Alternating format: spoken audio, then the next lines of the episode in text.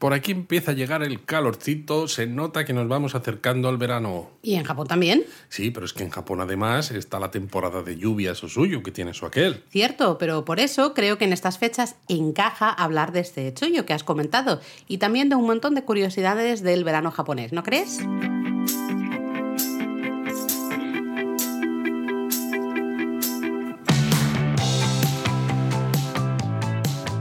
Bienvenidos a Japonesamente, un podcast sobre cultura japonesa de Lexus producido por Japonismo.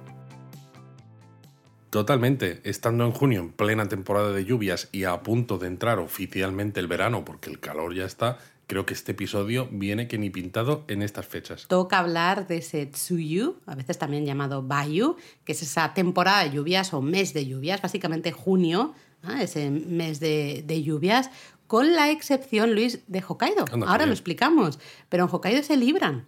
Oh, o sea, pues entre que en Hokkaido no hace tanto calor en verano y que se libran de la temporada de lluvias, yo creo que es un destino perfecto. Sí, los que a lo mejor estén preocupados, que van a viajar en junio a Japón y estén muy preocupados por las lluvias y demás, pues ahí en Hokkaido sin ningún problema. Oye, pues mira, me gusta la idea. Mira, te comento, si hablamos del, del suyu, que esta temporada de lluvias, aunque esto de temporada de lluvias suena como muy largo, ¿no? Y no sé si es la Sobre mejor... todo sí, porque yo creo que uno de los miedos que hay en general de los turistas, ¿no? Por las preguntas que recibimos nosotros de la gente que nos lee es, oh, es que claro, viajo en junio, me está todo el día lloviendo todo el mes. Es que suena a eso, ¿no? Temporada de lluvias. Sí, eh, digamos que son lluvias o podemos decir que hay posibilidad de lluvias todos los días, eh, a veces llueve un poquito todos los días, a veces, normalmente lo hace eh, como a veces por la tarde-noche, ¿no? al menos en nuestra experiencia.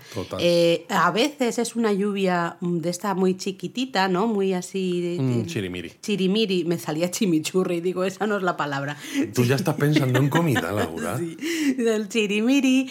a veces pueden ser lluvias un poquito más intensas, pero no tiene por qué estar lloviendo todo el día, o, y ni todos los días, sino que los cielos están grises, están encapotados, ¿no? La sensación es. así un poco de en cualquier momento puede llover, pero hay muchos días en los decir, que te como cuando vivíamos en Londres, ¿no? Básicamente, igual. Es como estar en Londres ahí e, ese mes, ¿no? Bueno, eh, una curiosidad es que la temporada de lluvias la podemos ver escrita de dos maneras, con dos kanjis distintos, ¿no?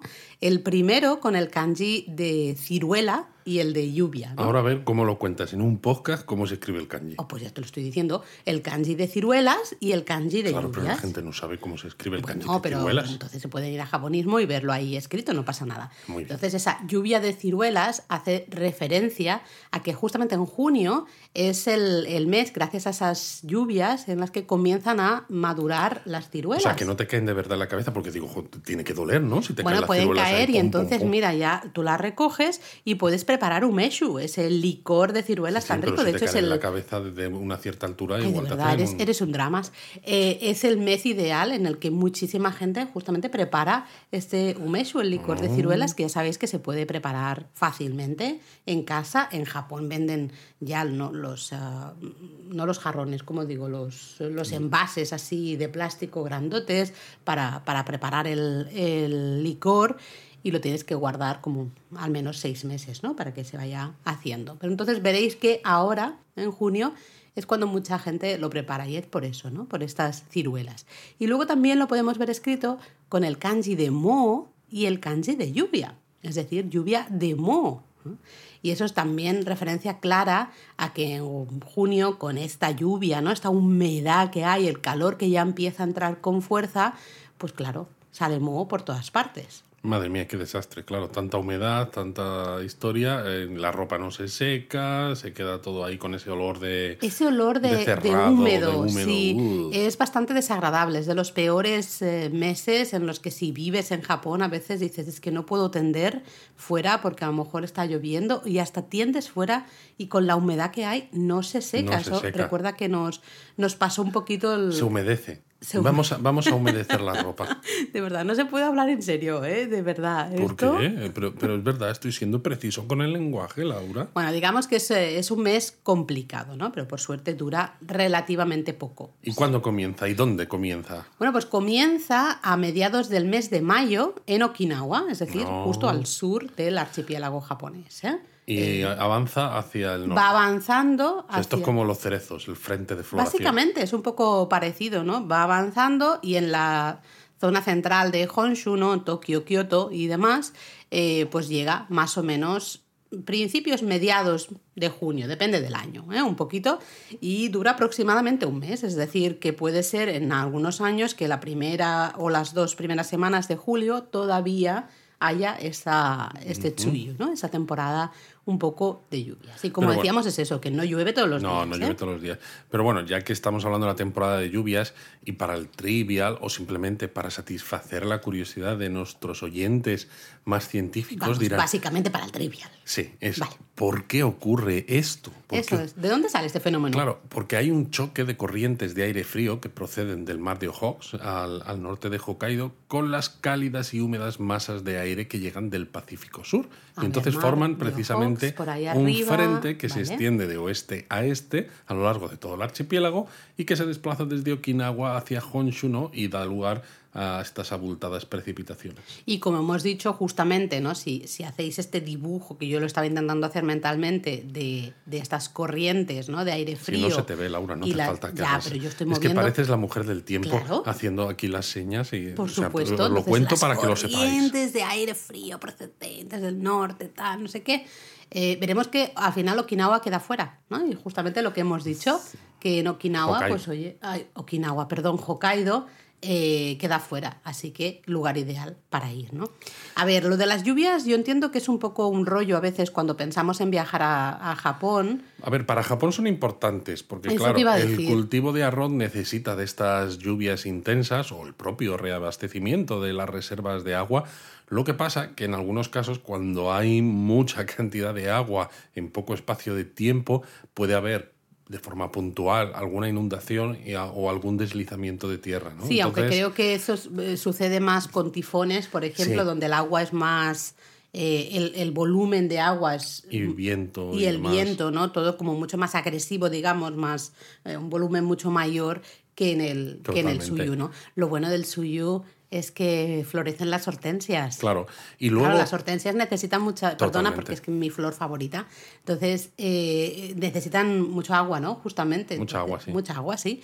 Entonces, florecen en, en junio. Así que lo bueno de viajar a Japón en junio es que, vale, sí, a lo mejor tienes que estar con el paraguas por si acaso va a llover, pero estás disfrutando de esas hortensias maravillosas. Y claro, muchas veces nosotros hemos hablado en la web, en directos, incluso aquí en el podcast, de lo mucho que nos gusta el verde del verano Mm, japonés, ese ¿no? verde ese verde intenso. tan intenso, que es verdad que a veces cuesta de ver en otros paisajes por ahí fuera, ¿no? Por otros países. Y claro, diréis, ¿de dónde viene este verde tan intenso que hay en la naturaleza japonesa? Y viene precisamente de esta temporada Claro. de lluvias. Claro, ya está muy verde todo, pero con la temporada de lluvias termina de darle ese, buah, ¿no? esa intensidad que luego disfrutaremos en julio y en, y en Y de todas maneras, siendo turista, hay tantas cosas que ver y que hacer en Japón que si nos pilla días, un día lluvioso, eh, porque estamos viajando en junio, o porque viajamos en cualquier et- et- otra época del año y nos pilla un aguacero, un tifón o lo que sea,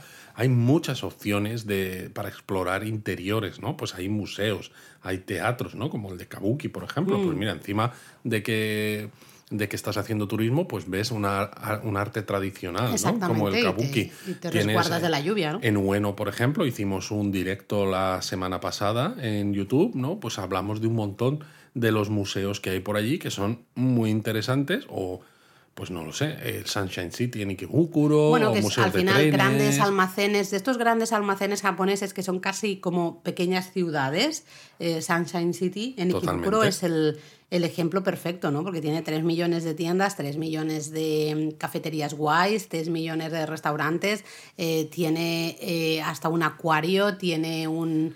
em, yo qué sé, de todo. Por eso digo que hay muchas opciones para que un día de lluvia no nos obligue a estar encerrados en la habitación del hotel o del apartamento. no, sin para más. nada, vamos, además, eh, bueno, si llueve un poquito... Los museos de trenes, he dicho yo. Museo de trenes, no me has dicho, bien dicho. No, no te había escuchado. ¿eh? Ya.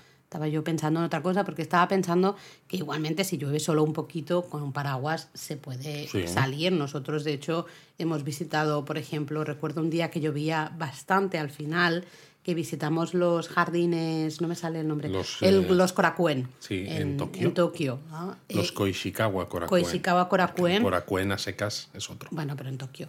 Eh, estaban preciosos con esa Y sobre todo llovizna. estaban vacíos. Sí, no había nadie, no había una señora, nos cruzamos, ¿no? Ahí.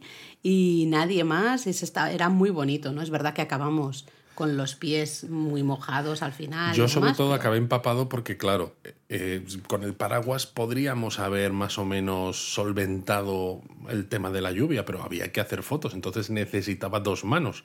Entonces, si hubiera tenido un tercer brazo, hubiera podido sujetar el paraguas con el tercer brazo y con los otros dos hacer la foto. Bueno, pues habrá que comprar un tercer brazo. Habrá que sí, comprar una un operación ahí, Sí, te exacto. ponemos ahí un brazo robótico y ya Totalmente, está. yo lo veo, yo lo veo. Más queda muy japonés, ¿no? Esto de la robotización. Bueno, curiosidades de, de junio, de los días de lluvia.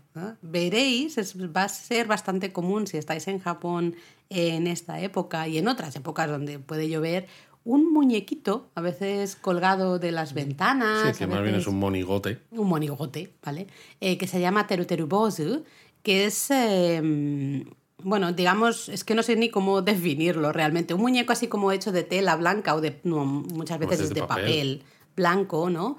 Eh, así como con la cabeza y luego un, un cordel. Básicamente es tomar papel o la tela y hacer una especie Una de esfera, de Exacto. bola que representa La la, cabeza. cabeza. Entonces se ata eh, a, la, a la altura del, Del cuello, cuello. y se deja el resto como caer, como si fuera una especie de fantasma porque tiene los, Sí, sí. los ropajes, ¿no? O pues así como fluidos. Sí, eso es, ¿no? Eh, este es el amuleto del, del sol, digamos, o, o más bien del contra la lluvia, ¿no? Entonces, si tú un día quieres, por ejemplo, mañana tengo una excursión con el colegio y no quiero que llueva, ¿no? Pues los niños japoneses... La, la votación más mayor. ¿Has, has visto? Es que eh, me conservo mal. Entonces, em, los niños japoneses lo que hacen es hacer este teruterubosu y lo cuelgan ahí en la ventana de, de su casa para que el día siguiente no llueva, ¿no? Y así puedan ir de excursión y demás. Entonces, en junio es bastante habitual ver estos teruterubosus. Si paseáis por calles japonesas, los veréis. Nosotros, por ejemplo, también los hemos visto en festivales. Recuerdo el festival de Akita, Sí, el que du- Matsuri. Exacto, el canto Matsuri, que durante todo el día estuvo lloviendo mucho y de hecho algunas de las actividades del día se cancelaron y había la posibilidad de que si no paraba de llover, pues por la noche el festival también se iba a cancelar. Lo Eso cual es. era un poco una jodienda, la verdad, nos daba a todos mucha pena. Y eh, vimos algún teruterubosu, varios por ahí, y oye, funcionaron. Funcionaron, porque por la noche dejó de llover Y pudimos disfrutar del festival. eso es. ¿no? Así que, atención, si queréis, Teruterubosu, súper fácil de hacer. Si queréis ese amuleto contra la lluvia, pues ya lo sabéis.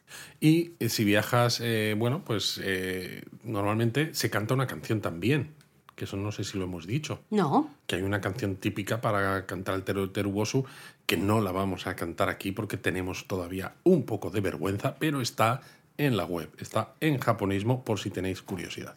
Y otra imagen típica de un día de lluvia en Japón, lo hemos dicho antes, ¿no? Así de pasada. Mejor tienes que com- de comprar un paraguas o tener un paraguas. En Japón son muy típicos esos paraguas transparentes de, de vinilo, ¿no? que en japonés se llama vinirugasa, ¿no? paraguas de vinilo.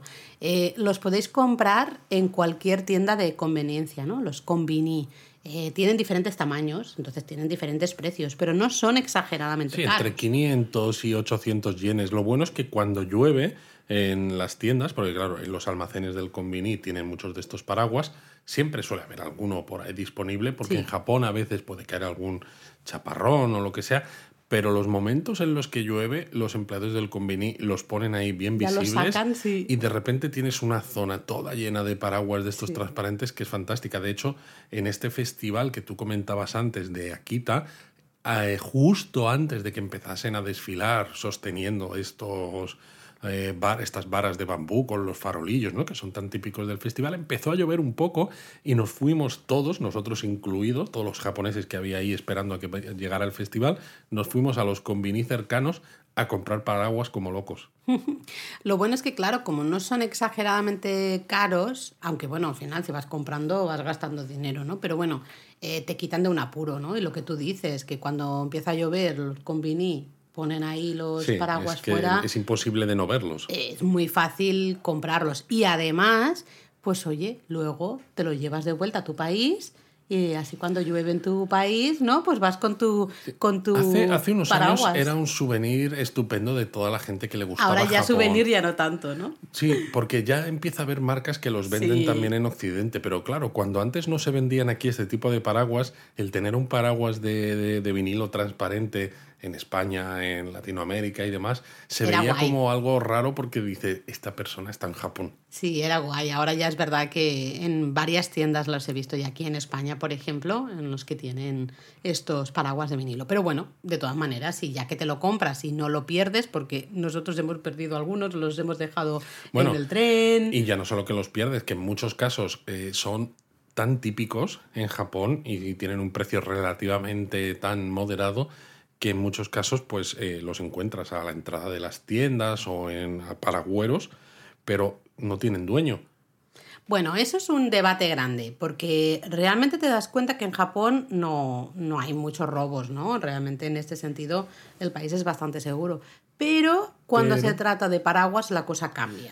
Porque si tú dejas un paraguas bastante O sea, mejor, sí que tienen dueño, pero la gente como que mira para otro lado. hombre, porque hemos dejado a veces algún paraguas bastante mejor de Porque los era que más había. grande. Exacto, más grande, más resistente, se veía más nuevo, lo Y que lo fuera.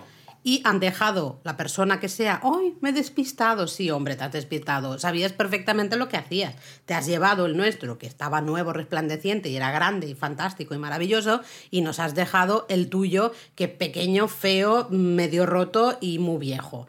Eh, esto es bastante habitual que pase. Entonces, si dejáis un paraguas de estos, de- especialmente de los de, evidentemente, ¿no? De vinilo, que son todos, entre comillas, iguales, lo dejáis ahí en la entrada de una tienda, eh, que sepáis, sí, que cuando salgáis, pues vete tú a saber qué te vas a encontrar. Exacto. Por eso muchas tiendas casi es mejor, ¿no? Tienen este dispositivo en el que si está, si está lloviendo puedes meter el paraguas dentro de una especie de, de fundita de, de plástico para que no gotee, pero lo llevas contigo. Sí, o la máquina esta ya también súper moderna, que metes el paraguas, lo, lo vas como avanzando dentro de la máquina y se seca. Te quita también todo el... ya para, para, no- para evitar las funditas estas Claro. de plástico, ¿no? Que es más plástico. Así que bueno, esa recomendación, porque eso sí que pasa. Con los paraguas, oye, eh, se despistan, entre comillas, muy rápidamente y vuelan. ¿eh? Directamente. Pero claro, cuando acaba la temporada de lluvias, digamos que da comienzo oficialmente el verano propiamente dicho. El verano japonés, ese vaya tela. verano de temperaturas elevadas, humedad altísima, que Es, ese momento, es ese momento en el que nos dice toda la gente que nos lee y que nos escribe, es, ay, Japón, qué bonito, pero yo no quiero viajar en verano. Sí, de hecho, muchísima gente lo dice, desde, ¿no? Recomiendan no viajes en verano.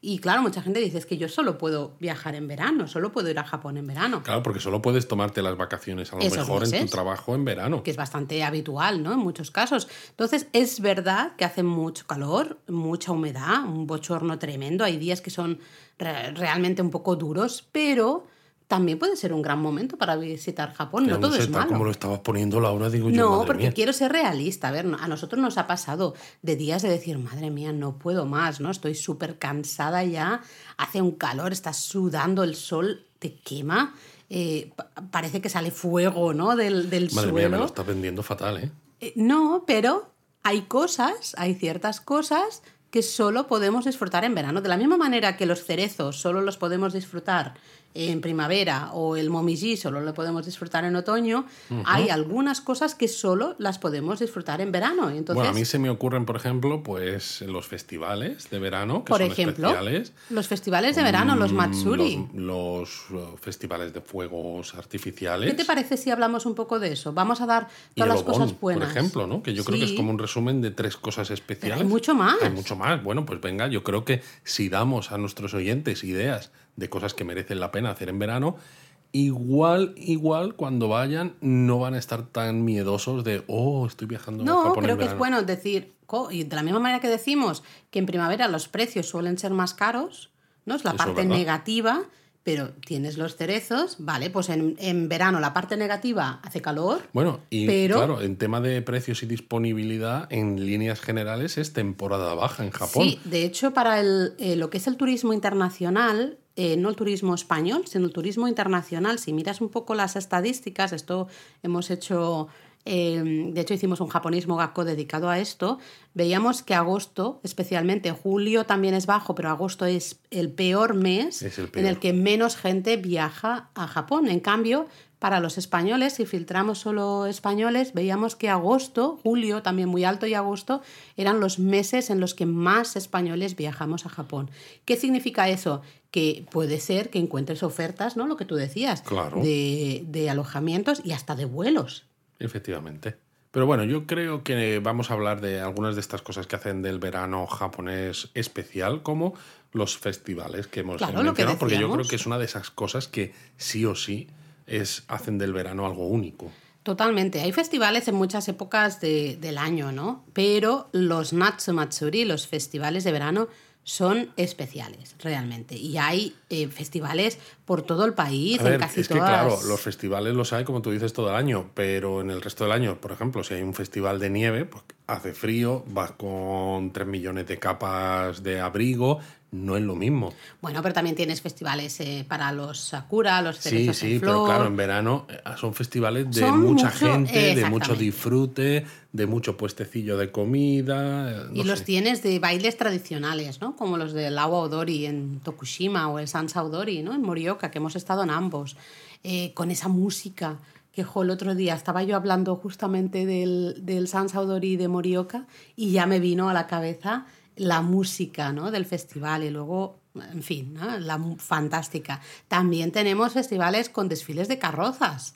Y eh, también para ver un poco los trajes tradicionales, ¿no? Ves, Claro. Yo qué sé, el Gion Matsuri en, en, Kyoto, en Kioto, que le podemos hacer, dedicar, por ejemplo, un, Le un podemos episodio. dedicar un episodio ¿no? porque anda que es- no tiene Sí, es un festival súper bonito. O el Nebuta Matsuri de Aomori también, con esas carrozas de papel eh, japonés iluminadas. Bueno, yo creo que también podríamos hacer otro Venga. episodio de los festivales de Tohoku. Vale, pues entonces porque, ya no digo, Madre mía. no digo más, ¿no? Eh, más cosas de los festivales, pues ya nos conocéis. La Sí, comida. acabo de decir, claro. La los comida. puestecillos de comida de yakisoba, de yakitori, de okonomiyaki, de todos los yakis que queráis, ahí lo encontráis, ¿no? Qué Pones el, el yukata, Hombre, ponerse en yukata es una manera de vivir los festivales a, a la japonesa. claro. eh, así que, bueno, pues es eh, disfrutar mucho de estos festivales. Algunos de estos festivales, además, eh, se combinan con Hanabi, que son los fuegos artificiales, literalmente las, las, eh, las flores de fuego, ¿no?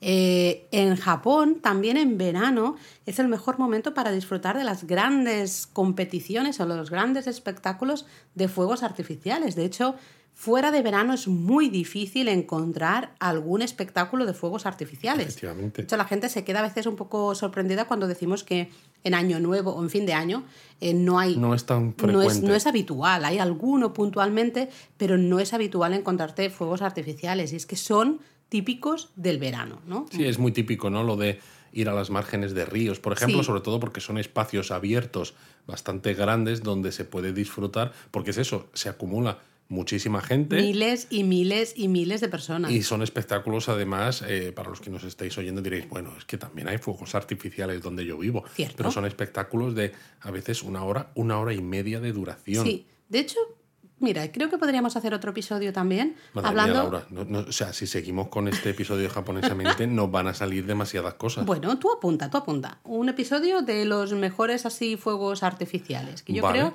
que ahí podemos dar ideas chulas más allá de Tokio o Kioto, Osaka, ver un poco. Vale. Pues ya pensando en el próximo verano, cuando podamos viajar a Japón, eh, pues eh, ver si podemos encajar alguno Me de esos bien. espectáculos. Y luego lo que yo decía, que en verano también se celebra el Obon, que es uno de, una de las festividades más señaladas y más importantes del calendario japonés, que para los que no, nos- no os acordéis o que quizás seáis nuevos y hayáis llegado al podcast hace poco, tuvimos ya un episodio, Un episodio. de Obon. Exactamente. Eh, ya explicamos un poco todas las curiosidades de Obon. Ya sabéis que es esa festividad en la que los, las almas de los fallecidos ¿no? vuelven con nosotros unas horas y podemos estar con nuestros familiares, nuestros amigos fallecidos, unas horitas antes de que vuelvan de nuevo al, mundo de los muertos. Y se celebra a mediados de julio o mediados de agosto en función de qué calendario se esté usando, ¿no? Si el lunisolar, que es el anterior, o el calendario actual. Pero bueno, hay ciudades que lo hacen en julio y otras lo hacen en agosto. Exacto, por ejemplo, hay algunos festivales de Obon Fantástico en Tokio que son en julio, ¿no? Eh, y luego tenemos muchísimos más festivales en agosto, ¿no? Muchas otras ciudades. En el, justamente en el podcast que hablábamos, bueno, en el episodio que hablábamos de Bonn, ahí mencionamos Ahí damos un montón de ideas, porque ahí hay un montón de festivales que pueden ser muy interesantes si estáis viajando por Japón en estas fechas. Sí, totalmente. Más cosas, claro, tú estás aquí disfrutando del festival, eh, disfrutando de los fuegos artificiales, pero hemos dicho que hace calor. Hace, hace. Pero no pasa nada, porque en Japón ya no es un helado, no. Tenemos los kakigori. Mm. que es ese hielo raspado, ¿no? Sí, eh, no sé, sí. con que se le echan en, la versión festival simplemente siropes de, colores y de sabores diferentes. Sí, siropes de estos que son como radioactivos casi. Básicamente, sí, porque el verde, el verde es radiactivo. Sí, el verde es radiactivo. Pero bueno, al final es eso, es un hielo raspado, eh, refresca, es fácil de comer, es muy típico, gusta a niños y mayores. Lo único es que a mí me gusta el que es de Calpis y el Calpis pues a veces no suelen tenerlo, debe ser que es más caro que los siropes radiactivos y me da mucho mucho lo lata porque me encanta el calpis. Ya está, ya lo he dicho. Los, que me conocéis lo sabéis, pues si no me conocíais, pues eso, soy un loco del calpis. ¿Ya te has quedado tranquilo, Luz? Me he quedado tranquilo. Venga, pues ya está. Los siropes más, los sabores más típicos, yo creo que son de fresa, de limón, de melón, también hay el de melón les encanta a los Luego, japoneses. Eh, también de uva, creo que es bastante habitual, ¿no? Y últimamente hemos visto uno de color azul, que yo ya no sé, debe ser como el... Como el, Blue Hawaii o algo así lo llaman será como el helado de pitufo que tenemos aquí en España, ¿no? Que también dices, no sé ni de qué es, es azul, pues ¿vale? de pitufo, Laura. de pitufo.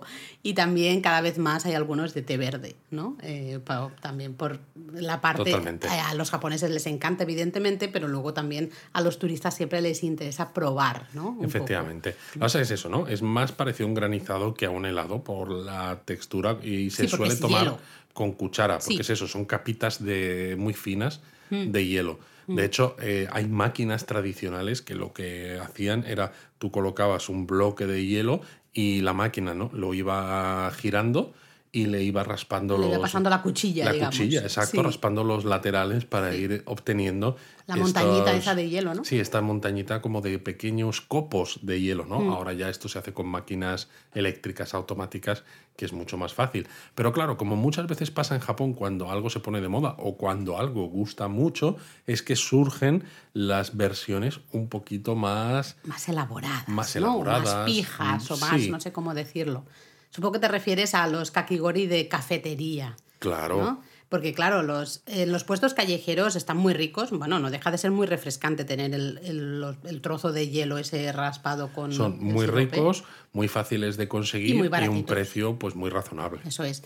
Pero luego en las cafeterías pues ya se hace un poquito más así pijín, ¿no? Y tenemos hasta cartas, menús específicos de kakigori. Sí, kakigori es que, que les ponen encima 27 cosas distintas, es que es una locura. que si leche condensada, que si mucho, pues eso, judías, ¿no? Pasta de judías rojas. Exacto. Eh, también hemos visto hasta tapioca, hemos visto mm, bolitas de mochi. ¿no? Que se le ponen. Es que es eso, al final, con la excusa de la montaña de copos de hielo, realmente eh, eh, se, se, hacen postres completos que la montaña de hielo es casi secundaria. En verano veréis en muchos sitios una especie de banderola que es casi azul y blanca y que lleva el kanji de hielo. En la web lo tenéis eh, escrito. Eh, si veis ese kanji de hielo en rojo, exacto, sabéis, ¿no? Veis esa banderola, sabéis que en ese lugar tienen kakigori. Eso segurísimo. Y la veréis eh, así volar, digamos, ondear en muchísimas partes en todo Japón cuando estáis en, verano, ¿no? Pero bueno, si el kakigori dices, mira, es que es demasiado, o a mí el hielo, lo de los siropes, no sé si me termina de gustar, pues también Japón Exactamente, es el paraíso, paraíso un poco de las bebidas refrescantes Hombre, y de sabores. Es el paraíso en general de las bebidas, porque como hay máquinas expendedoras Exacto. de bebidas por, por todas partes, prácticamente en cada esquina, cuando llega el verano, estas máquinas están llenas pues de las bebidas típicas pues que estamos acostumbrados. Evidentemente agua, pero también hay té verde, ¿no? Verde. Que aunque no lo parezca, es... eh, no, no, no, no voy a decir que sea muy refrescante, pero el té es una de las mejores bebidas cuando hace calor. Pero bueno, hay que acostumbrarse. Bueno, y más que también té verde tenemos té mugicha. Exacto, que es que el té té de cebada, ¿no? sí que está muy, muy Eh, rico. Que es, es muy básico para el verano. De hecho, hasta los niños pequeños beben muchísimo mugicha, ¿no? Totalmente. Eh, les gusta mucho. A mí me encanta. Pero claro, luego tienen los muy refrescos, las bebidas carbonatadas típicas, pues yo qué sé, las Fantas, Sí. no sé qué. Pero además hay muchísimos refrescos que son, aunque se venden todo el año, son muy típicos en verano y a veces con algunas ediciones limitadas que no encontramos en otros momentos. Por ejemplo, yo he mencionado antes el Calpis, que soy muy fan, que es verdad que la hay todo el año, pero mira, en verano, como hace calor, pues yo me compro un Calpis en estas máquinas, pues casi cada, cada 15 minutos. Sí, a veces te pasas un poco, ¿eh? demasiado. Pero una de las bebidas más típicas del verano japonés, que a lo mejor no la encontramos en esas máquinas expendedoras, pero sí la encontramos en todos esos puestos de los festivales, esos puestos callejeros de los que hablábamos, es el ramune. Mm. Eh, yo creo que es una limonada, una, sí, ¿no? una especie de gaseosa limonada, no Sí. sé muy bien cómo, A veces también las hay de sabores. Sí, y, pero existe es- la básica, ¿no? Que es, eso es una soda sí, especial. Y luego las hay de sabores, exacto. Tenemos de hecho un par ahora en la, en la nevera. Nosotros, una de melón y una de, de fresa, ¿no? A mí lo que Eh, pasa es que la me- bebida oficial. Sí, es la bebida verano. oficial, pero claro, cuando eres occidental, eh, yo creo que se te queda un poco corta, porque Es es, muy pequeñita, ¿no? Sí. La botella tiene un diseño muy especial, como con una hendidura así en el cuello y además con una bola Sí. en la parte de, de- de la. Como una canica grande, Sí, ¿no? que la tienes que empujar hacia adentro para que se genere el gas y no es. sé qué historias. Entonces es muy peculiar, pero en dos tragos te las terminas. Sí, abrirla es un poco una aventura, ¿no? Yo creo que tardas más en abrirla, en, en bajar esta canica, ¿no? La bola al cuello de la botella eh, y generar, digamos, ese, ese gas que en bebértela. Totalmente. Al final tardas más en abrirla que en bebértela, ¿no? Y Pero- luego, bueno, en, en verano también, ¿no? Están todas las bebidas isotónicas. Este tipo de bebidas que normalmente o inicialmente se vendían pensando en deportistas para recuperar sales minerales, pero es eso, se suda tanto en verano con esa humedad, ese calor húmedo, que muchas máquinas venden pues bebidas. Hay muchas marcas diferentes, ¿no? Pues el Aquarius que se conoce internacionalmente Sí. porque es del grupo Coca-Cola, que a veces incluso en verano pues hemos visto ediciones especiales de Aquarius de melocotón, por ejemplo, que a ti te gusta mucho. Me encantó. sí. Pero luego tienes el Pocari Suetto, Eh, que es muy típico propia. Mm. de Japón, por ejemplo. Pero hay muchas otras marcas de bebidas isotónicas. Yo he de decir que no soy nada de, de este tipo de bebidas, no suelo tomarlas, no, no me gustan demasiado. Y en cambio, en verano en Japón, el, el a veces se agradece. Y si es ya de, sabor melocotón más, porque es uno de mis sabores favoritos. ¿no? Sí, porque el. Aquarius japonés no sabe tan dulcecito como el occidental. Sí, es verdad. Es como, más como el Pocari Sweat, Es ¿no? más Al como el final son muy parecidos de sabor, que a veces dices no tienen casi sabor, ¿no? No saben casi a nada, no sé, son un poco... Bueno, es un poco raro. Y ya de lo de los nombres, porque es eso, Pocari Sueto, sweat, ¿no? Es eh, sudor. sudor. Es como, no sé si me estoy viviendo sudor, Sudor. concentrado de alguien. eh, como. No, es para que dejes de sudar tú, hombre, es para mal. atacar tu sudor o algo así. Menos mal. Y bueno, si de todas maneras esto de las bebidas, estas energéticas o el, ni el kakigori, también tenéis helados, ¿no? Evidentemente. Eh, y es la, el verano es la excusa perfecta Sobre para todo tomar helados. igual que decimos que hay máquinas expendedoras en cada esquina, también hay combinis, ¿no? Estas tiendas abiertas 24 horas en casi cualquier lugar de Japón. Y las neveras, los congeladores que Mm. tienen eh, estos combini en verano están llenos de helados que, bueno, pues nos salvan un poco de ese calor tan intenso. Sí, de hecho yo recuerdo un verano que encontraste un, un helado de Calpis que te gustó muchísimo. Sí, Lo recuerdo en- todavía. ¿Dónde era? Nagasaki, creo, No, no, no, no, No era cerca era. de Nara, en el ¿Ah, sí? pueblecito este de los Kingyo. Ah, Yamato Koriyama. Yamato Koriyama. Ostras, sí. pues no. En no un convini acordaba. al lado de la estación tenían una especie de helado que era como con forma de botella de calpis Sí. y dentro venía como granizado de, de calpis. Estaba estupendísimo. Luego no lo hemos encontrado más. No lo hemos bueno, encontrado tan a menudo, ¿no? También es verdad que, claro, no entramos en todos los convinis, evidentemente, cuando estamos Pues en Japón, hacerlo, hombre. hacemos algo de turismo también, ¿no? Pero, pero vamos, que helados también, eh, echadle un vistazo ahí a los convinis, a los supermercados, porque también vais a encontrar muchísimo. Más cosas del, eh, buenas de viajar a Japón en verano es, bueno, el monte Fuji para mucha gente.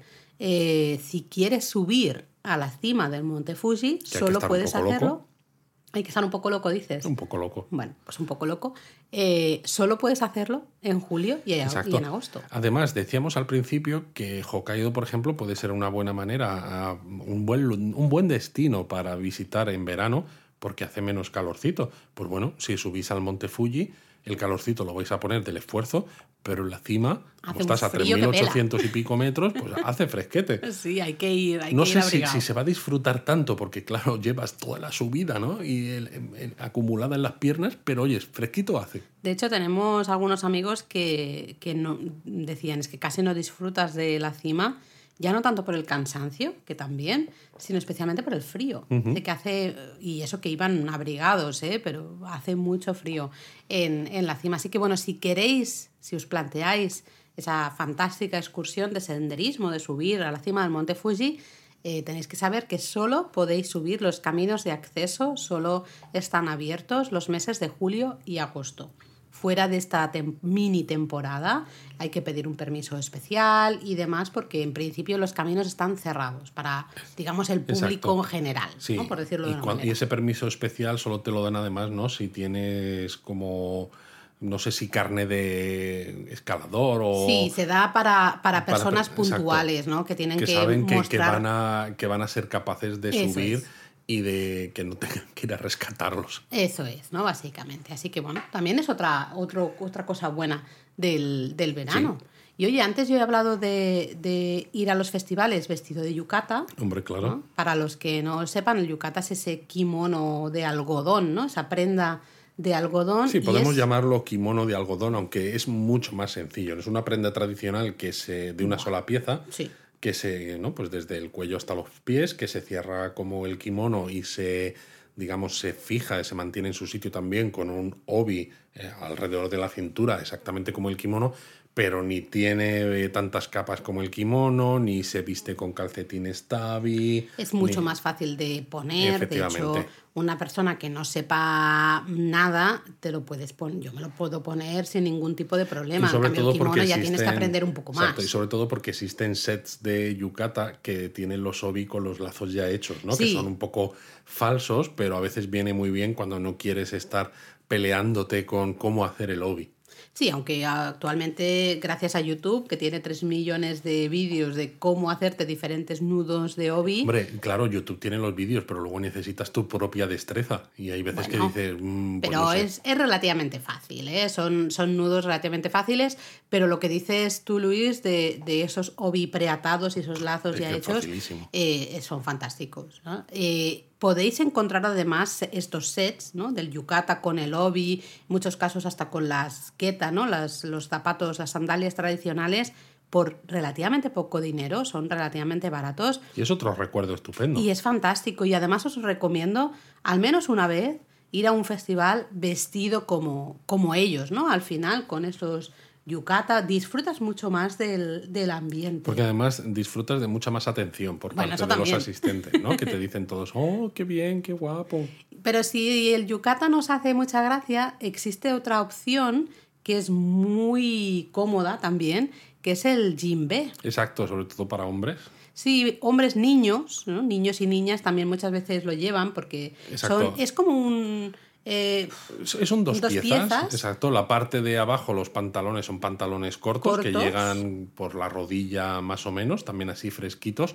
y la parte de arriba pues tiene la estructura como de la parte de arriba de un yukata Sí, o así kimono. cruzado también, pero evidentemente se ata como a la altura más o menos del pecho o algo Lo así. bueno es que no con necesita, no necesita obis para Exacto. mantenerlo en su sitio, con lo cual es mucho más fácil todavía de llevar. Y además permite mucha más eh, libertad de movimientos, ¿no? Al final. Exacto. Y no te curioso, tienes que estar preocupando de que no se te abra y se te vea todo. Claro, es curioso que en los últimos años he visto a más chicas jóvenes eh, vestir jimbe. Es verdad. Se está popularizando mucho más también entre, entre mujeres, ¿no? Mm, bueno, quizá por eso, porque es como más cómodo de llevar, eh, es menos, ¿no? Porque con el yukata tienes que ir andando clic, clic, clic, clic, porque No, y al te- final el no te permite Exacto, mover. y al final el yukata, por mucho de que esté hecho de un algodón más transpirable y demás, el hecho de que vaya tan cerrado, tan ceñido con el obi en la, en la cintura, da un poco de calor, que Sí. a mí me hace gracia porque los japoneses te dicen, oh, el yukata es muy ligero y, y es muy bueno para, para vestir en verano. Y las veces que lo pruebas dices, madre mía, me estoy asando. Pero a mí me gusta. No, mí no, sí, gusta, sí, es muy verdad. bonito. Me gusta mucho. Pero es eso, el jinbei muchísimo más fresco. Así que ya sabéis, podéis comprarlos en eh, muchos gran- eh, los centros comerciales. En verano suelen tener espacios específicos para yucatas y para jimbe. Podéis comprarlos Y fácilmente. es un regalo fantástico, un Y es souvenir, un regalo porque luego lo puedes utilizar en casa pues como ropa de estar por casa. Totalmente como de chándal, ¿no? De estar por casa, sin duda, súper cómodo. Claro, porque a veces parece que llevar un chándal es como salir de los años 80, ¿no? De un politoxicómano o algo de esto. ¡Hala, qué Pues te pones el jinbei, están mucho mejor. Más con clase. ¿eh? Vas, en, vas en chándal, pero con clase. ¿Mm? Bueno, más cosas positivas de viajar en verano a Japón. Pues hombre, ya que hay sol, pues el sol. El sol. ¿Qué significa eso? Que el sol es duro, sí, porque el sol calienta, pero lo bueno es que los días son un poquito más largos. Sí, esto de todas maneras hay que darle un poco de, de explicación, porque son un poquito más largos, pero cuando estás en Japón te das cuenta de que incluso en verano Son cortos. son cortos. Sí, en comparación con, por ejemplo, España, ¿no? Aquí estamos en España a acostumbrados veces en verano a las 10 de la a noche. las 10 de la noche se está yendo el sol Sí. y dices, jo, qué maravilla. Pero claro, es que en verano en Japón amanece sobre las cuatro y media de la mañana. Ya te digo, la Con de lo veces cual- que he vuelto yo, que, que en mi época de estudiante en Kioto, la de veces que había vuelto yo a casa que ya estaba amaneciendo, me cruzaba con los Eh, abuelos y las abuelas. Época de estudiante, eh, ¿había clases de madrugada? Hombre, o, eso era el sábado, por Dios, sábado, domingo. o sea, que más bien era tu época de fiestera en Japón. No, porque yo estaba de estudiante en Japón. Claro, no, Eh, no quieres decir nada porque sabes que tu madre escucha No, no, el no, sí, ya lo debes saber, por supuesto. Pero recuerdo varias veces de volver a casa en bicicleta después de, de una noche ahí de fiesta en el centro de Kioto, Pero bebiendo zumos, ¿eh? Bebiendo zumos, por supuesto, y, y cruzarme eso. Me acuerdo además un- una vez cru- cruzándome un abuelete que iba con su perrito. Y claro, pues Ohio gozaimasu, ¿no? Me dijo ahí, buenos días. Y yo, sí, sí, buenos días, yo me voy a dormir, pero... Pero buenos días.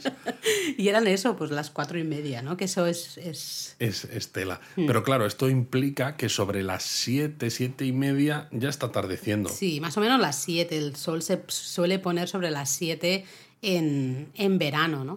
Que claro, dices, Son muchas horas de luz solar, pero en momentos que dices es que no me compensan tanto, porque normalmente a las cuatro y media solemos estar dormidos. sí, porque es que aunque digas, bueno, pues voy a hacer horario del sol, ¿no? Eh, está todo cerrado. Igualmente, Claro. aunque te levantes a las 5 de la mañana y digas, bueno, yo a las 6 ya estoy de pie para hacer turismo porque me he ido a dormir pronto, por ejemplo, ¿no? Dices, adquiero ese... eh, total, da igual, ¿no? Te lo, sí. te lo decides tú. Si hay muchos lugares que hasta las 8 hasta las 9 de la mañana no abren. Entonces, ¿qué haces todas esas, esas horas? Y está todo cerrado, ¿no? Entonces, no se aprovecha. No se aprovecha tantísimo. Hmm. Eso es verdad. Es verdad que puedes ver muchas más cosas con algo más de luz que, más, que en invierno, pero bueno, al menos duran más los días, que es algo positivo. Sí, porque en invierno más o menos sobre las 4 y media, 5 ya eh, se pone el sol. Efectivamente, Así y que eso, bueno, pues eso sí que tenemos más un poquitito más. Y bueno, pues más cosas. Hombre, ya has dicho tú el sol, pues ya que estamos con el tema del sol, pues la playa. Hombre, claro. Eh, yo creo que también podríamos hacer un especial Madre de mía, playas. madre mía, es que, que No, vamos a no estaba- seguir hablando porque nos salen más episodios que, Qué Esta- cosas que decimos, Bueno, casi. pues es bueno, Luis, es bueno. Eh, estaba pensando, ¿no? Justo en, en playas, en las mejores playas. Y me han empezado a venir bastantes a la cabeza Sí. o bastantes lugares que creo que estaría Sí. bien Hombre, recomendar. yo creo que, que- que todo el mundo tiene en la cabeza cuando se habla de playas en Japón Okinawa. Quizás. Exacto. Porque Okinawa es el gran destino, Es esas el gran playas destino de maravillosas. playas. Pero hay muchos más, aunque a veces están un poco ocultas, porque Japón ¿no? es un país, al final, es un archipiélago, ¿no? es un conjunto de, de islas. Pero en muchos casos como que vive un poco de espaldas al mar. Entonces es, ¿dónde puedo ir que haya playas? Sí, a Yo veces- creo que no se conoce tanto. No, a veces dices, es que no parece que tenga muchísimas playas, ¿no? Como, yo no sé, por ejemplo, aquí en España, donde vivimos nosotros, eh, pues pasas por Málaga y ves el paseo marítimo, ¿no? Y como tantos otros lugares en la costa que tienen su paseo marítimo, con sus palmeras o lo que En sea. Japón, eh, Eso lo no del se paseo marítimo tanto. no se lleva, porque o bien tienes una carretera pegado a la línea de costa, o bien tienes la vía La del tren, de o bien tienes tren. las dos cosas. Y, sí, pero a pesar de ello, pues hay eh, toda la costa de Shonan, ¿no? Por ejemplo, la Que zona ver, de Kamakura. también es comprensible Porque Japón es un país muy montañoso. Entonces dices, si tengo que hacer carreteras y líneas de tren, mejor lo llevo por la costa, Que que, es es más o menos plano, y no tengo que estar haciendo túneles por las montañas todo el rato. Pero es eso, Pero- hay, hay lugares, ¿eh? hay así lugares. bonitos y hasta cerca de Tokio, pues la costa de Shonan, lo que decía, ¿no? Toda la zona de Kamakura, Noshima, luego un poquito más alejado, la península de Izu, ¿no? Eh, no sé, yo creo que podríamos dedicarle un episodio porque que hay algunas más que merecen la pena. Y es que mola también hacer un día de playa en Japón para ver un poco cómo viven la playa los japoneses. Primero, no es tan diferente a cómo lo es lo que te iba a decir. O sea, quizá ciertas modas a veces sí pueden sorprendernos, ¿no? Los bikinis que llevan las Los chicas, ¿no? con, flores y volantes y con volantes y que dices, más que, más que bikinis parece pues un desfile de modas. Y hasta yo recuerdo la primera vez que fui a la playa, que fui cerca de Kobe, a mí me alucinó porque las chicas iban, claro, yo era Pintadísimas. Era una, es una playa muy de jóvenes, ¿no? Iban pintadas, iban maquilladas, Por eso, iban por con, con el peinado perfecto, que digo, chicas, si te vas a meter en el agua, no, claro, ya se meten, pero solo un poquito. Solo un poquito, ¿no? Al menos, por ¿no? Dios. Eh, y eso me pareció muy curioso, También pero se luego... juega al béisbol, al béisbol, digo al voleibol. Sí, al estas vóley cosas. playa. Sí, vóley playa. Eh, exacto, luego hay, hay niños que también y a mí me hace la gracia arena. que también hay chiringuitos, como en las playas españolas. Sí, pero. Hay claro, algunos que son pues muy parecidos a los chiringuitos de aquí de tomar copas, tomar cervezas, combinados y demás, y hay otros que son de comer. Lo que pasa es. es que si aquí en España, ¿no? Los chiringuitos, pues tienes, por ejemplo, en Andalucía donde vivimos, pescadito frito y estas cosas, ahí a veces tienes udon, ramen, Curry. curry, y dices, Sí. "Oye, pues, pero bueno, son un chiringuito al Oye, final. ¿no? hablamos de esto en. Sí, vamos a dejarlo para ese episodio Venga, especial. Ahí se queda. Oye, pero ya que hemos hablado de comida, habría que hablar de ciertas comidas también que en verano son fabulosas. Bueno, es que claro, en verano podemos disfrutar, especialmente porque hace mucho calor y a veces no te apetece tanto comer, ¿no? Dices, tengo hambre, pero no me apetece según Bueno, eso lo decimos por vosotros oyentes. Nosotros comemos en cualquier momento del año porque somos unos gordos de espíritu. Y, y hemos llegado a hacer una hora de, de cola al sol en Fukuoka para comernos un ramen hipercaliente, ¿no? Pero, pero realmente a veces te apetece comida fría, ¿no? De hecho, aquí en España también tenemos, eh, que sí, gazpachos, ¿no? Salmorejos, que son muy típicos del verano porque son fríos. En Japón también, y especialmente los fideos fríos. El saru morejo. ¿Tú dices en Japón también? Yo no puedo con esto, de verdad. No, estamos hablando de los fideos fríos, efectivamente, que es algo muy típico del verano japonés, como por ejemplo los sarusoba. Eso es, esos son fideos soba, esos fideos eh, de alforfón, ¿no? Sí, el trigo sarraceno. trigo sarraceno, eh, que los ah, bueno, coges con los palillos, los mojas en un vasito que tiene salsa de soja, le has puesto wasabi, cebolleta, lo que fuera, y te lo comes. Pero claro, Está la todo salsita frío. es fría, los fideos van fríos, porque a veces van en un...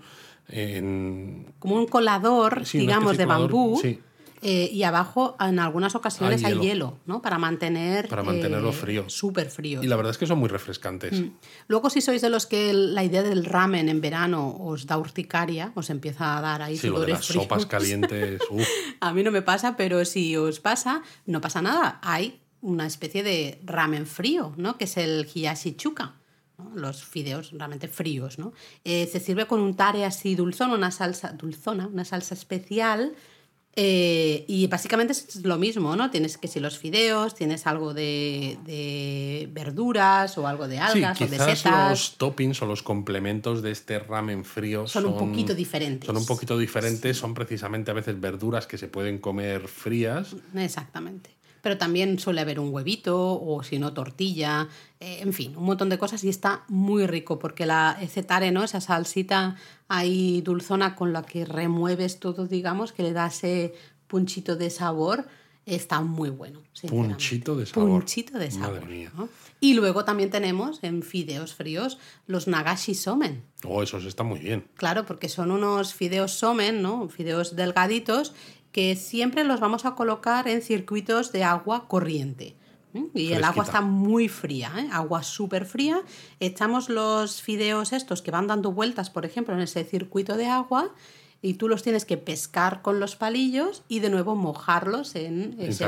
vasito con salsa Sí, porque si de no, no, soja no sabe a nada. y te los comes. Son súper ricos, súper refrescantes y muy típicos del verano, ¿no? Y también se pueden comer en casa, yo lo he hecho con amigos, porque simplemente pre- de- preparas los fideos, ¿no? Los cueces hasta que están al punto y luego los sirves en una bandeja que tenga agua con hielos para que se mantengan fresquitos. Sí, pero no es lo mismo. Sí, La no es lo mismo, pero idea, yo lo he hecho, hecho con amigos en una terraza en pleno verano en Madrid, por ejemplo, hace años, ¿no? Con mis compañeros de clase de japonés y la verdad es que era fantástico. Sí, pero en la actualidad ya en Japón venden las maquinitas eh, que si os gusta Hombre, mucho. ya Laura, pero a veces no hay que obsesionarse con este terror tecnológico. ¿Por qué no?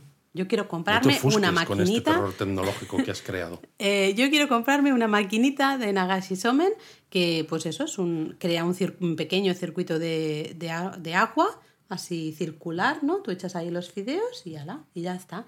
Yo quiero esa maquinita, Luis. Ya está, ya lo he dicho. Y bueno, snacks también, hay snacks fríos, ¿no? Veréis en las calles muy popular una especie de brochetas de pepino. Brochetas de pepino, básicamente. Es un pepino que le has clavado un palo. Y dices, Bueno, "Ala, ya está, pues es una eso, un brocheta. pepino pinchado en un palo, pero que A está mí en lo de agua. pinchar en un palo me suena a otra cosa. que está en agua fría ¿eh? Eh, y ese es una, un snack súper sano. Hiyashi Kyuri. Eso es, hi- Hiyashi Kyuri, es súper refrescante. Yo a veces no entiendo por qué les gusta tanto el pepino pinchar un palo este. Sí, es muy típico ¿eh? del verano, lo veréis No, no, muchísimo. Recuerdo, es. por ejemplo, en, en sitios, claro, con mucho calor, en Kioto, en las zonas turísticas, veréis muchos A lo mejor es porque cuando te comes un pepino de estos así en crudo y demás, te da tanta grima que ya solo piensas en la- el, el mal rollo de lo que te estás comiendo y no en el calor que tienes. Puede ser, puede ser, oye. De verdad, mira, yo no sé qué decir. Oye, es que a mí me gusta mucho comer y tal, pero pegarle mordiscos a un pepino así en crudo por la calle, Pues es refrescante, está rico. Si el pepino No, está no rico, sé. ¿por qué no? pues no lo Oye, sé. bien. A mí, Bueno, a mí me causa, bueno, ahí me tenéis causa dudas. recomendación, dudas de, de Pero recomendación japonismo. Curiosidades también del, del verano. ¿no? Eh, vais a oír sí o sí cuando paséis por Japón o visitéis algunos sitios turísticos ese tin, tin, tin, tin de las campanillas de viento, ¿no? Las, las furin, las campanillas de viento furin. Es uno de los sonidos más típicos, creo yo, del, Totalmente. del verano japonés. Sí, escucharlas es equivalente a decir estamos en verano. Básicamente la idea de estas campanillas de viento es que, como hemos dicho, ¿no? El, en verano hace mucho calor, mucha humedad. Si tú colocas una campanilla y suena... Sí, porque que- es una campanilla que tiene como un pequeño papelito colgado del badajo. Entonces, claro, cuando sopla una pizquita de viento, por poco que sea, como ese papelito es así alargado, el badajo se mueve y entonces hace el tintineo. Exacto, toca, al- pues suelen ser de cristal, metálicas, Sí. también ¿no? hemos visto. Entonces hace- suena. Claro, la idea es que si está sonando es que ha pasado una brisa. Ha habido algo de brisa, aunque sea una brisa imperceptible o una brisa calentorra, que también las eh, existen, ha pasado una brisilla. Y entonces para los japoneses mentalmente es, oh, ha pasado una brisa, entonces ya, ya no hace tanto calor. ¿no? O sea, el concepto, la idea es que el sonido eh, Es de un esa concepto campanilla... metafísico psicológico. O sea, es un refrescamiento psicológico, porque te puedes estar asando, pero si hace el ruidito es como, oh, ya no está tan mal. Pero es un poco así, ¿no? Eh, Total. Y es un sonido que luego les evoca al verano. Sí, y sobre todo también es una opción de souvenir relativamente Fantástica. barata y fantástica, salvo que viváis en un sitio de playa con brisa de playa como nosotros, porque los primeros 10 minutos vas a decir, oh, qué bien este souvenir que me he traído de Japón, y a los 10 minutos lo quieres tirar por la ventana porque no para de sonar y dicen, "Me- vamos, Se nota que nosotros tuvimos que quitar eh, la campanilla de viento furín porque no paraba. O sea, no paraba. O sea, llegaba un momento que eso de, oh, qué relajación, oh, No. cómo me evoca al verano y al refrescamiento este y tal, y dices, "Mm, no, quiero matar a alguien. más curiosidades o más productos ¿no? del, del verano, las, un poco las toallitas estas refrescantes o todos los... Hay un montón de artículos para refrescarse en verano, ¿no? Los veréis marcados como con la palabra ice en japonés, está escrita en katakana siempre, ice. Y hay de eso, desde toallitas a unos sprays que también te puedes echar a la piel y te refrescan así como de golpe, ¿no?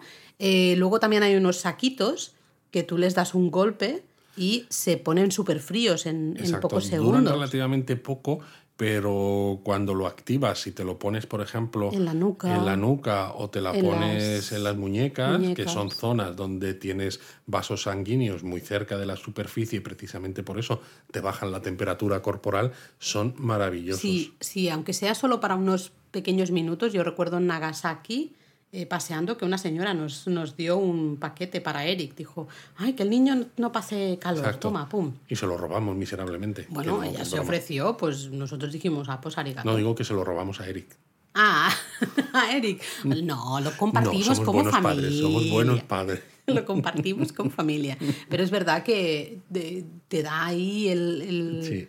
No sé. Luego es curioso también, ¿no? Porque en verano se ve sobre todo gente que trabaja en obras, porque Japón es como un país que vive permanentemente en obras. Eh, se ven estos señores con estas chaquetas que llevan incorporados ventiladores en la Sí. chaqueta. De hecho, creo que leí que en algunas empresas ya eran... Ya eran obligatorias, por ley. Sí. sí, sí, sí. Que llevan esos ventiladores, ¿no? Digamos, dentro de la propia chaqueta y como que se crea fu- el aire fresquito. Con lo cual no es que esté gordo, es que la chaqueta está hinchado. está hinchada. Está hinchado. Y también algunos de esos eh, trabajadores, de hecho, veréis que siempre llevan unas toallitas, ¿no?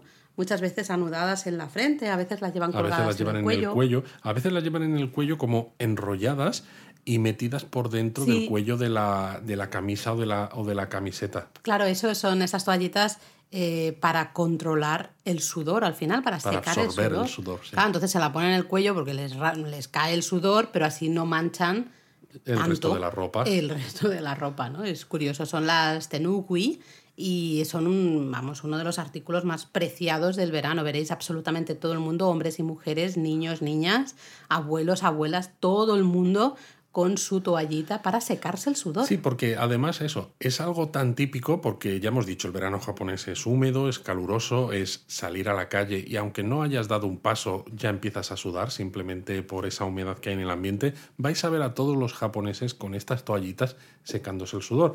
Al final las hay de todos los tamaños, de todos los precios, de todos los diseños. Mm. Sí, hay porque al muchos final- diseños. Exacto, al final es un complemento más Exacto. que es imprescindible en el verano japonés y que de nuevo es un buen souvenir para traerse, pues porque es diferente encima. Mucho y además hasta yo, por ejemplo, en invierno, en verano muchas veces no llevo bolso, pero en invierno que sí que llevo bolso, llevo siempre una de las tenugui pequeñitas que tengo, que es de Totoro, la llevo en el bolso y a veces, por ejemplo, estás en el cine, vas al baño o lo que sea, te lavas las manos Y no yo me hay seco. secadores o- Sí, o no me apetece. O no te apetece. Y me seco con, Con con, tu esa toallita, toallita, claro. ¿no? Que eso también es muy típico en Japón. Todas las mujeres, no sé los hombres, pero las mujeres sí que lo hacen de manera habitual. Siempre se sacan ahí la toallita y se secan las Lo manos. único que, claro, cuando vamos a Japón como turistas, lo que hay que decir es que la tenugui hay que lavarla.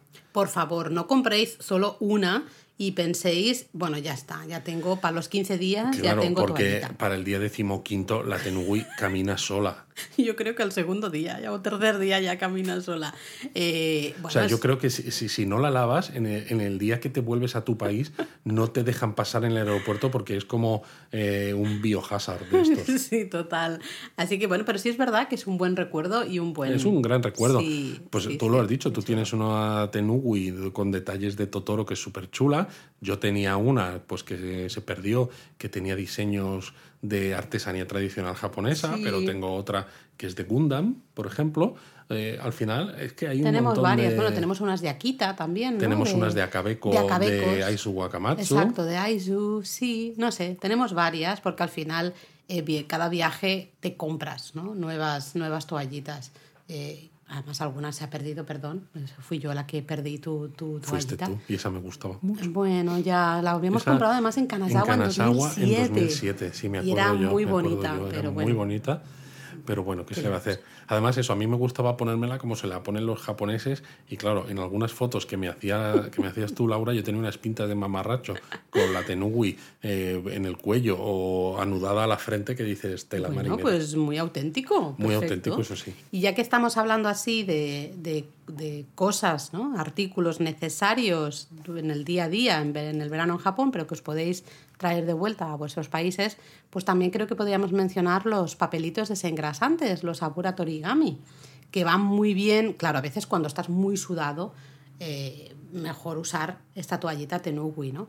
Pero si, por ejemplo, estáis en un restaurante, ¿no? Algo así, ya en un entorno un poco más controlado y dices, "Mm, me noto que está, me está brillando Tengo mucho. un poco de perspiración. Sí, me está brillando ¿no? la piel. Eh, pues en Japón venden estos papelitos y son una maravilla porque te los, eh, te los pasas ¿no? muy suavemente Bueno, sí, por la quitan piel. la grasa de la, de la piel. Básicamente, y te queda ahí sin brillos ni, ni nada. Eh, de hecho, vamos, hasta son usados. Yo los compré por primera vez en Kioto en una tienda porque descubrí a una Maiko que se los estaba comprando. Yo Bueno, estaba claro, en stalker. las maicos y las geisas las- los usan mucho estos papelitos para, para mantener su maquillaje en perfecto estado. Sí, hay de hecho una, una marca muy conocida que es Yojiya, si no recuerdo mal, que bueno, es de hasta de comienzos del siglo XX, ¿eh? tiene tienda en Kioto. Bueno, pues es una buena opción. Y es muy buena opción para comprarte estos papelitos o para traerlos de vuelta, porque aunque hay eh, papelitos estos desengrasantes ya en todas partes, aquí también tenemos, pero puedes comprar algún un paquetito con el diseño de una, de una Maiko, Oh, un chulo. diseño tradicional eh, en el paquetito y es un, no sé, es un recuerdo o un regalo, un souvenir. Al final, muchas de estas cosas típicas del verano son buenos recuerdos. ¿eh? Sí, sí, sí, sin duda. Hemos dado un montón de ideas. Así que bueno, eh, perderle un poco de miedo tanto a la temporada Eso. de lluvias de junio como luego al Al calor del verano, porque hay muchas cosas que merecen la pena y muchas maneras de disfrutarlo y de sobrevivirlo. Ahí está. ¡Mátane! ¡Mátane!